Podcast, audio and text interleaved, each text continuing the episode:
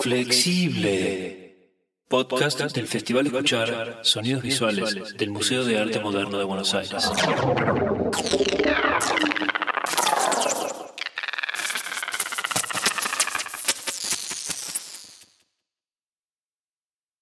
Está perfecto, es una excelente manera de comenzar un programa de radio y mm, yo estoy totalmente de acuerdo. Che, tenemos que hablar de, de escuchar. Eh, la pregunta de este podcast sería ¿qué es escuchar? ¿no? Sería la primera pregunta que podríamos eh, autohacernos.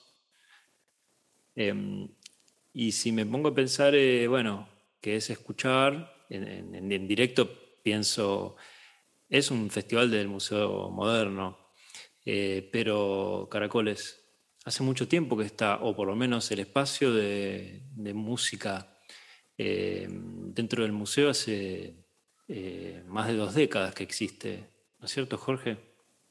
Sí, ha ido mutando, ha tenido diversas formas, primero en formato de ciclo eh, y con distintas características en cuanto a su programación. También distintas características en cuanto a la cuestión institucional, ¿no? Porque en un primer momento fue pura y exclusivamente situado en el museo, pero luego cuando se transformó de dos por uno, que fue la primera parte de la programación desde fines de los 90, se transformó en conciertos en el limbo, se transformó en multi-institucional. Independientemente de que eh, el hub y el centro era el Museo Moderno, había colaboraciones con otras instituciones, no solo de Argentina, sino también de otros países. Y, luego la, última mutación fue hacia el formato de festival. Claro, eh, recién decías que fueron, mm, que son, mejor dicho, más de dos décadas y, es mucho tiempo y lo estamos sintetizando como podemos o como nuestra memoria hoy lo organiza, pero han pasado muchas cosas muy diversas y lo que sí tengo, lo que sí tengo claro, no sé qué piensas tú, pero yo lo que sí tengo claro es que eh, se ha ido optimizando en cuanto a a contenidos y en cuanto a formas de eh, encauzar esos contenidos. Yo lo veo, Jorge, como un devenir eh, que fue eh, encauzando diferentes momentos, siempre representando como a una, a una comunidad de artistas, particularmente de Buenos Aires, que de- desde donde se opera desde el territorio, la ciudad de Buenos Aires, el barrio de San Telmo, eh, el Museo Moderno, eh, Museo de Artes Visuales. Allí eh, comienza una historia en el año 98, si no mal no recuerdo, eh, sí.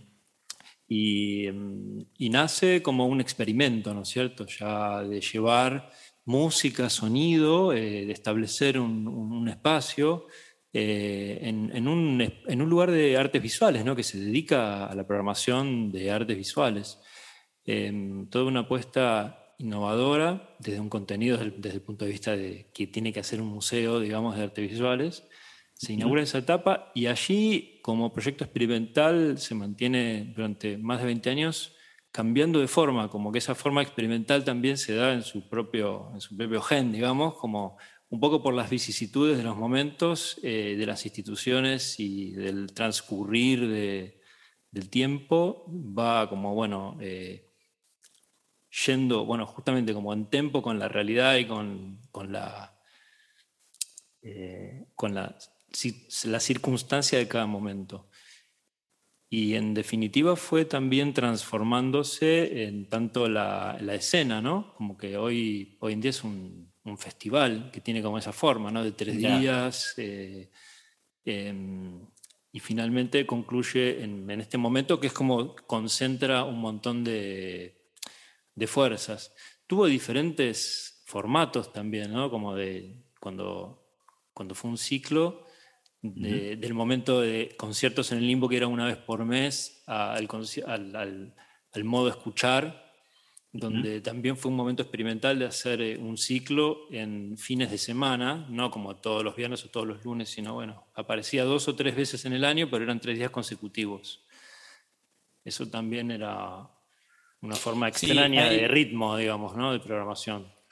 Hay dos cosas allí con lo que has dicho. Por un lado, eh, la palabra moderno sitúa en un tiempo y espacio muy concreto, ¿verdad? Pero creo que algo que, tiene escuchar y sus antecedentes es de alguna manera mm, una impronta muy fuerte con la contemporaneidad en términos de la interdisciplina, ¿no? Entonces eh, es cierto que el Museo de Arte Moderno o el Museo Moderno eh, fue pensado en su momento para la representación de obra bidimensional o tridimensional eh, dentro del campo de las artes visuales, pero Mm, con el tiempo y producto de la propia evolución de las prácticas artísticas se fue hibridando con cuestiones que tienen que ver con la eh, con lo audiovisual, con lo sonoro, etcétera, etcétera, ¿no?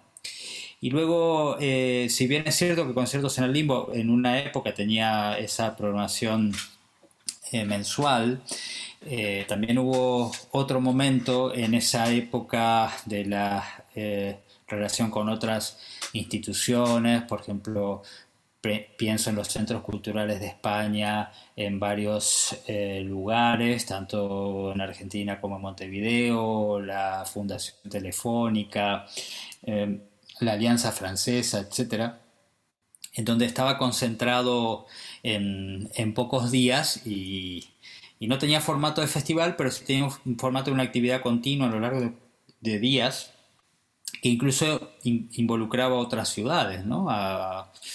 Córdoba, Rosario, eh, Montevideo, eh, Posadas, eh, incluso Treleu, hemos hecho alguna cosa en Treleu también en ese momento. en fin, me parece que, no sé, tiene el... Mm, esto es un poco autorreferente, estamos hablando de lo que hemos hecho, pero es cierto que han pasado distintas etapas y que me parece que de todas ellas eh, se han aprendido cosas y ha tenido que ver con una experiencia de vida, por ende con una experiencia de, crecimiento, ¿verdad? Hasta yo creo que el, festival lo que desemboca es como una etapa madura, eh, mucho más madura, producto de todo lo andado previamente.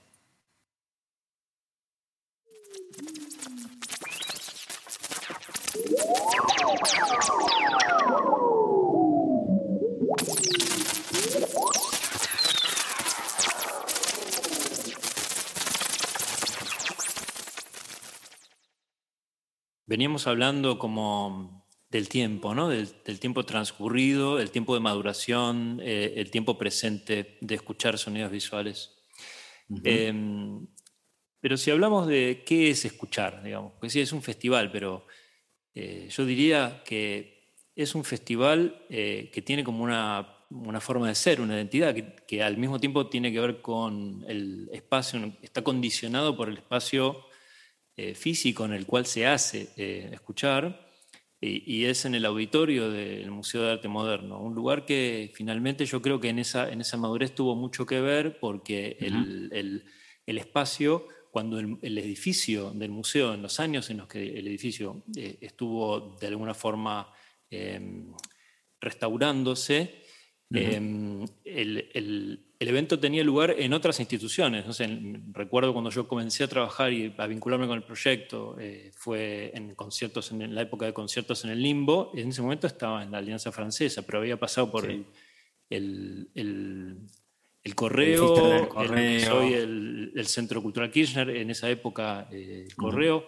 Bueno, en definitiva, había eh, como otras sedes. Y, cuando finalmente llega el momento de, comenzar una nueva etapa, coincidió más o menos con la, porque escuchar tiene un año en la Alianza Francesa y después pasamos al edificio actual. Y allí vimos la, eh, cómo se terminó de definir una idea de que era escuchar justamente volviendo a la pregunta, eh, en el contexto del nuevo auditorio que nos permitía no tener un frente, como no, era un espacio tipo caja italiana, un espacio eh, específico para justamente las disciplinas que presentamos, eh, con las posibilidades de montar el frente del escenario como sea, tocar en el medio. Recuerdo un concierto de Tremor, que fue el, primero que hicimos con, con eh, el, artista en el medio eh, y el sonido distribuido, digamos, como para, para, escuchar bien tenías que estar dentro de la, del espacio sonoro planteado por cuatro parlantes, ¿no? Podías escuchar desde otro lugar, pero ahí se situó el público, muy interesante.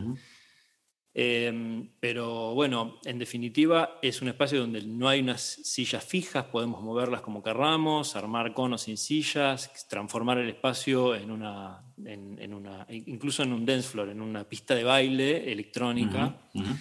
Eh, con lo cual, ¿qué es escuchar?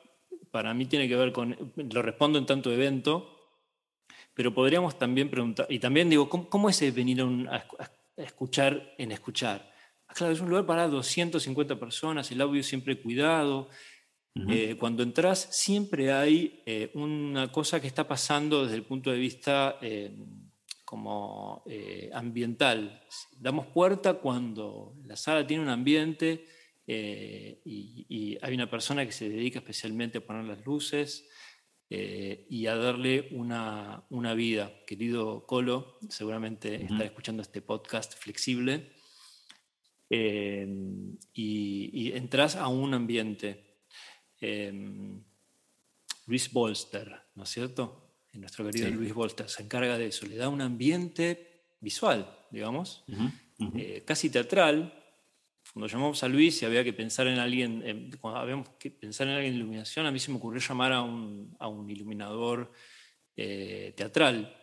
Y bueno, llamé a un amigo que es un genio, me, me empezó a recomendar personas y, y, apareció Luis. Y Luis fue eh, el artista que ilumina, digamos. Pero una situación eh, muy importante porque además de acompañar a los artistas que vienen con los requerimientos técnicos determinados, Luis le da una atmósfera. Que es escuchar y llegar a un lugar donde está todo curado. esa atmósfera de ese día, eh, el audio determinado, el artista en un lugar y es un lugar como estanco para escuchar en ese sentido. Como bueno, ahora vamos a escuchar. Y te pregunto a vos, ¿qué más podemos decir de qué es escuchar? No, bueno, la, acción de escuchar implica muchas cosas. Primero, eh, oír con atención. Y para oír con atención tiene que pasar algo que solamente lo puede dar un buen espacio, que es que el sonido se propague bien. Y precisamente ese espacio, independientemente de la cuestión volumétrica y de metros cúbicos de aire que tiene, suena bien. Y, eso es tan o más importante a veces que em, la cuestión técnica electroacústica, ¿no? Tenemos una sala que suena bien y una sala que suena bien sumada a un buen equipo de sonido y sumada a un equipo humano que trabaja para que eso además suene muy bien, hace que eh, la situación sea propia para poder escuchar. Y lo que estamos haciendo allí, creo, es rescatando esa experiencia, ¿no? La experiencia de la escucha con todo lo que ello implica, eh, como forma de conocimiento, como una manera, en muchos casos, eh, no verbal de conocimiento, en términos de que, claro, estamos trabajando con sonido, también estamos trabajando con imagen, también estamos trabajando con teatro, digo, mm, mucha música eh, tiene teatro, aunque el que esté parado ahí, allí no se mueva mucho o incluso um, que no se vea, ¿no? Porque a veces puede pasar de que alguien, con esto que contabas de la no centralidad que permite trabajar la sala, eh, pueda estar incluso invisible, ¿no? recuerdo algunos conciertos de algún concierto de Francisco López y otros artistas en la época del viejo edificio cuando el auditorio era un rectángulo y Francisco y otros artistas eh, por su propia praxis, por su propia praxis no, se ponía en, un hipotético escenario, sino detrás del público, precisamente para valorar la cuestión de la escucha y quitarle teatro a esa escucha. Eh, entonces, claro, eh, creo que lo, el espacio, eh, más allá de ser atractivo en términos de que es un lugar eh, muy bonito para estar allí, suena bien y esto es fundamental en cualquier cosa en donde el sonido y la música esté involucrada. Y luego el trabajo, todo este trabajo previo que yo creo que rescata un poco una eh, especie de ritual, ¿no? En donde se prepara el espacio con luz, con determinadas cosas que hacen que el rito esté presente, porque claro, no es lo mismo y allí es una diferencia muy grande que hemos notado sobre todo en este último tiempo, que escuchar en comunión que escuchar solo. Entonces la escucha en comunión es algo muy importante y que potencia la escucha individual. Y, creo que ese es uno de los fuertes del, ahora festival, ¿no? el, lograr eh, un espacio con las condiciones eh, para la escucha y que además esa escucha en comunión potencia la experiencia.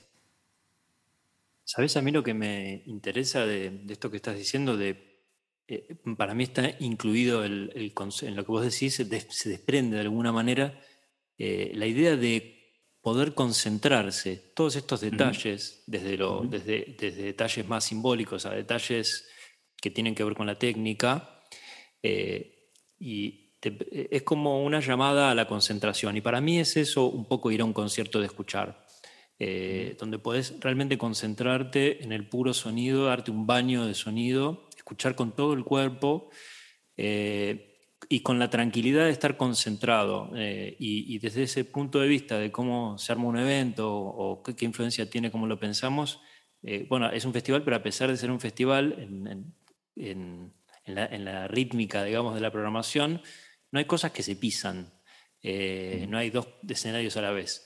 Hay un solo espacio, ni tenés un ritmo de entre charlas y, y conciertos que va de una cosa a la otra pero eh, no, no tenés dos cosas para elegir, ni siquiera tenés dos alternativas. Cada cosa tiene su momento. Y eso para mí es una, una, invitación a la concentración, ya sea audiovisual o acusmático, la experiencia eh, tiene que ver con esa capacidad que de alguna manera, creo yo, nos cuesta como especie en este momento. Sí, porque claro, hay que eh, generar las condiciones para esto. Hay, hay muchos festivales en donde la simultaneidad de propuestas lo que hace es generar muchísima ansiedad. Y claro, la ansiedad es individual y cada uno sabe lo que hace, pero yo creo que no está mal desde el punto de vista de la propuesta curatorial evitar esto y tratar de que eh, los eventos se sucedan y que no se superpongan, ¿verdad? Eh, a veces la necesidad de poner más cosas hace que se superpongan y, creo que eso concretamente, por lo menos en relación a nuestros intereses, iría muy en contra de la idea de escuchar como praxis. Vamos a escuchar. Flexible. Podcast del Festival Escuchar Sonidos Visuales del Museo de Arte Moderno de Buenos Aires.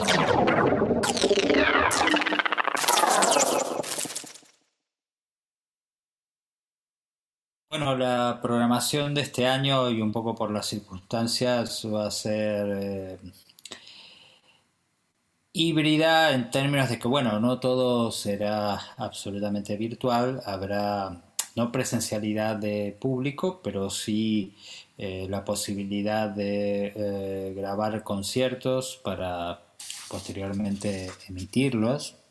O sea que vamos recuperando de alguna manera la cuestión performática más allá de la, eh, de la situación de las redes y fundamentalmente recuperar el espacio del que estábamos hablando recién, ¿no? Volver un poco al auditorio y un poco también por la circunstancia es que eh, mm, si bien tendremos alguna cuestión internacional, nos eh, centraremos un poco más en cuestiones locales porque claro, eh, la movilidad internacional está muy complicada, motivo por el cual tendremos algunos invitados internacionales a partir de contenidos como este que estamos generando ahora mismo.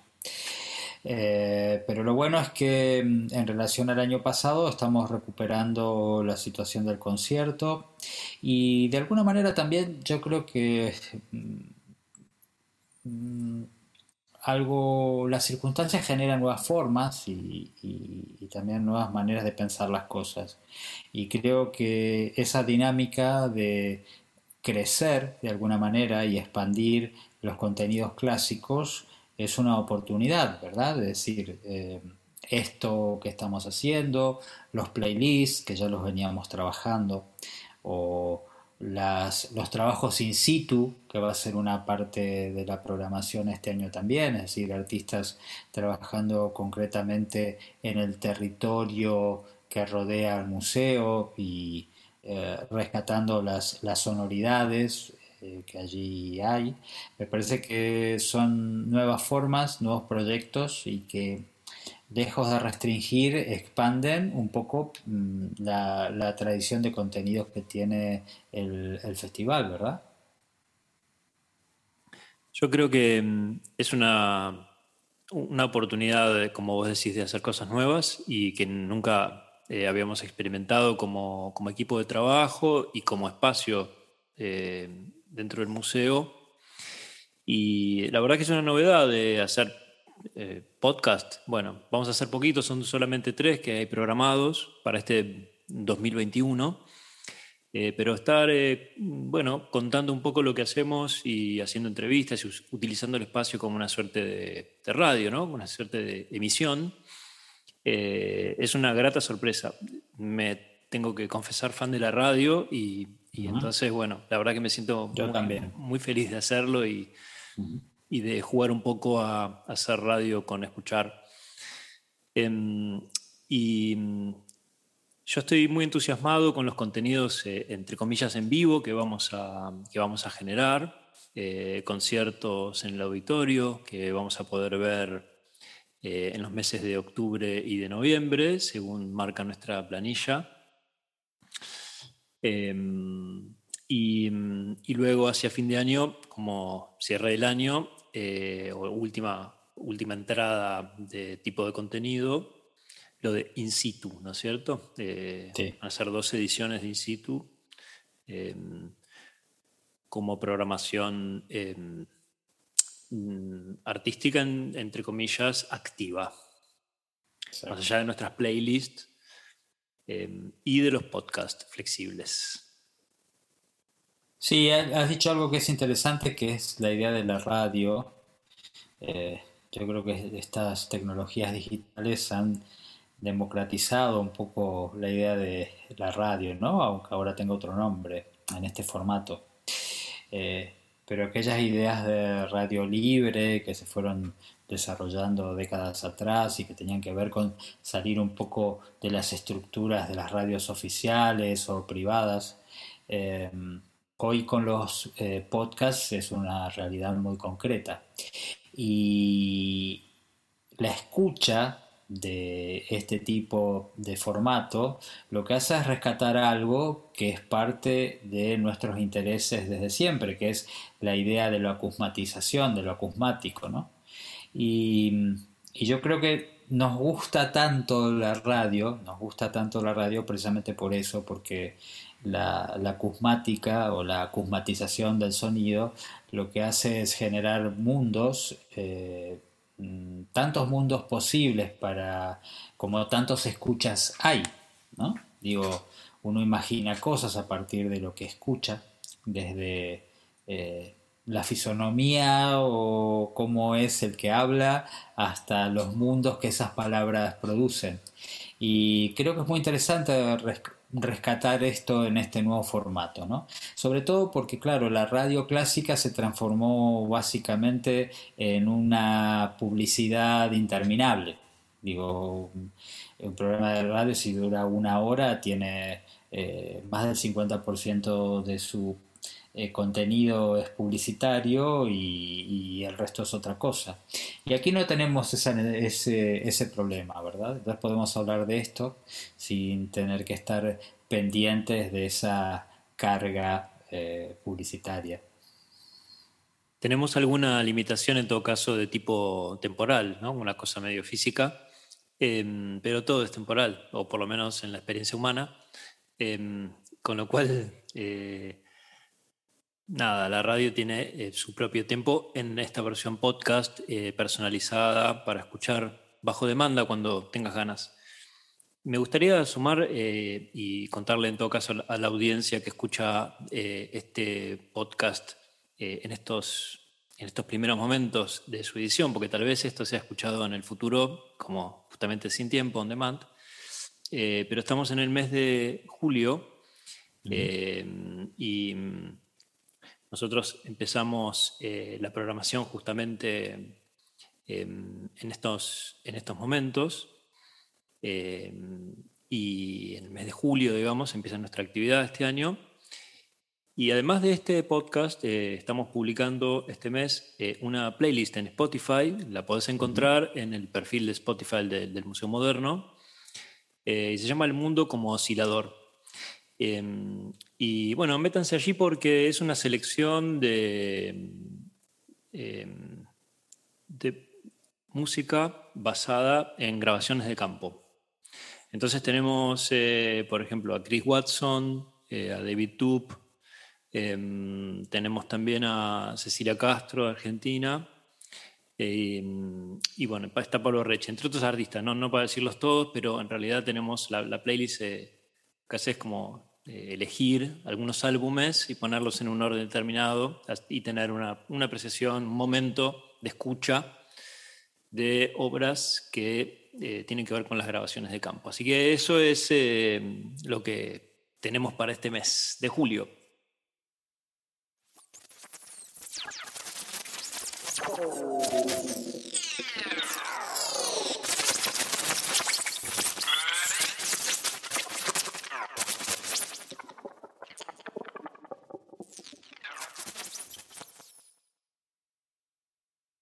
¿Dónde se da escuchar eh, bueno, se da en un, espacio multiforme en todo caso. Eh, podcast, eh, online, cuerpo también. Trabajo sobre y en el edificio del Museo Moderno.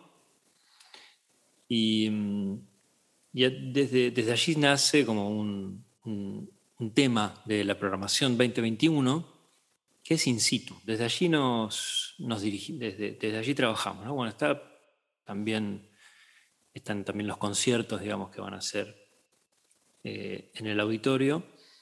Eh, pero bueno, de alguna forma es como un recorrido distinto por el edificio eh, y el, el, espacio físico mm, donde tiene lugar escuchar. Contexto y territorio, podríamos sintetizar. Y desde allí nos, nos expandemos hacia eh, lo internacional eh, también, ¿no? Como territorio posible de, de, escuchar sonidos visuales y de todo el proyecto sonoro del Museo Moderno. Desde su nacimiento siempre tuvo como inquietudes internacionales, siempre fue un espacio también para eh, los, los artistas extranjeros en términos bueno, de, presencias, eh, diálogos eh, em, y experiencias em, de intercambio, educativas, formativas. Eh, bueno, siempre tuvo un, un, perfil internacional, un espacio para eso. así fue la última edición presencial em, en formato festival. Y así también lo será parte de este contenido. En las entrevistas que vamos a realizar en estos podcasts, eh, este programa es como específico eh, de quienes curamos el espacio, Jorge Aro y Leandro Frías, y aquí estamos transmitiendo. Eh, pero los demás podcasts van a tener voces em, de diferentes lugares. Em, pero bueno, esto también tiene como una historia lo del, territorio, ¿no? Jorge, no sé si quieres contar algo de eh, las experiencias de este, de este tema. Sí, a ver, eh, me parece que... Lo extranjero, lo internacional y lo local. Eh, esto de el proyecto in situ, que es de este año, y me parece que va de, mínimo a máximo, ¿no? Con respecto al tema del territorio. Porque por un lado, el, espacio del museo más su vecindad van a ser una fuente de sonidos para que artistas eh, los capturen, los eh, editen, los procesen y generen obra a partir de esto. Y por supuesto que eso tiene una, riqueza muy grande, ¿no? Porque no es solamente lo evidente, sino aquello que está solapado por otros sonidos, pero que un buen escucha mm, va a saber encontrar. Y eso es un pequeño territorio. Pero después tenemos un gran territorio de, un proyecto que siempre fue internacionalista y que siempre tuvo eh, voces de, distintos sitios. Eh, de la región latinoamericana, iberoamericana, internacional. Y, creo que es una riqueza muy grande de escuchar porque no solamente nos permite eh, tener acceso a, prácticas eh, de otra gente, sino también generar vínculos y, lazos, ¿no? Esto es un, proyecto que tiene de alguna manera, eh, si bien estamos en una institución, evidentemente, el Museo Moderno, pero tenemos una, trabajamos con gente que o bien trabaja o se nutre de instituciones, como también eh, es muy de autogestión. Y todo ese universo tan heterogéneo y tan complejo eh, se da en, muchos puntos del planeta. Y esto lo que ha generado muchos vínculos y esos vínculos lo que producen a su vez es, mucha riqueza y mucho intercambio. Eh, creo que de a poco y muy humildemente hemos ido construyendo una referencia a nivel regional y, muchas, muchos artistas y muchos colectivos y muchas instituciones saben del trabajo de tantos años que sin ser rimbombante sí fue consecuente y, es allí donde eh, yo pongo eh, el interés ¿no? en la consecuencia, en, en que las cosas eh, se puedan proyectar en el tiempo y que esa proyección en el tiempo mm, genere riqueza y diversidad. Y, creo que esto mm, se ha ido construyendo con el tiempo y, nos ha aportado muchísimo. Eh, y es claramente una eh, praxis que hemos ejercido como desde un primer momento. ¿no?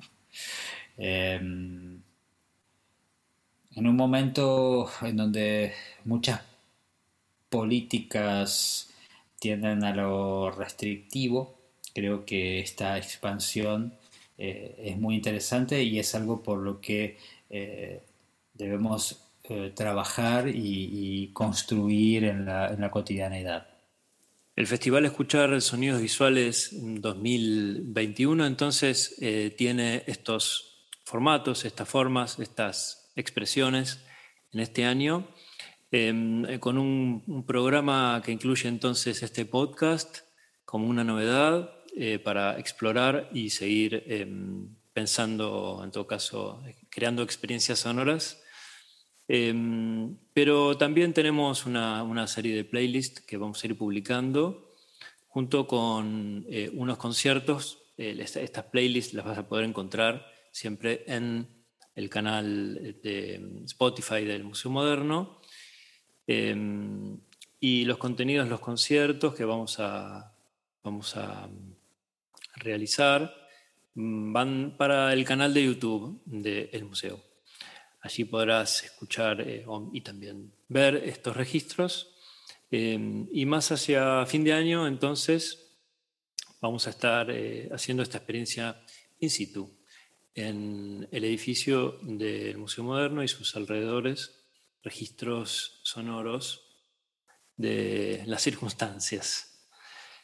Esto ha sido la primera, entonces, eh, edición de Flexible, el podcast de escuchar sonidos visuales. Jorge, ha sido un placer eh, eh, enorme compartir un rato y bueno, mm, me despido con unas palabras afectuosas. Bueno, un gusto, por supuesto, compartir este momento y eh, gracias a ti, gracias a Germán Fredes, que se ocupa de la, de la producción técnica de este podcast. Y bueno, vamos por el próximo, ya en breve.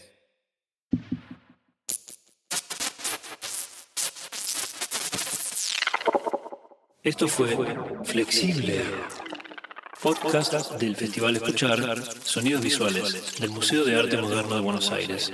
Conducción Jorge Aro y Leandro Frías. Operación técnica, Germán Fredes.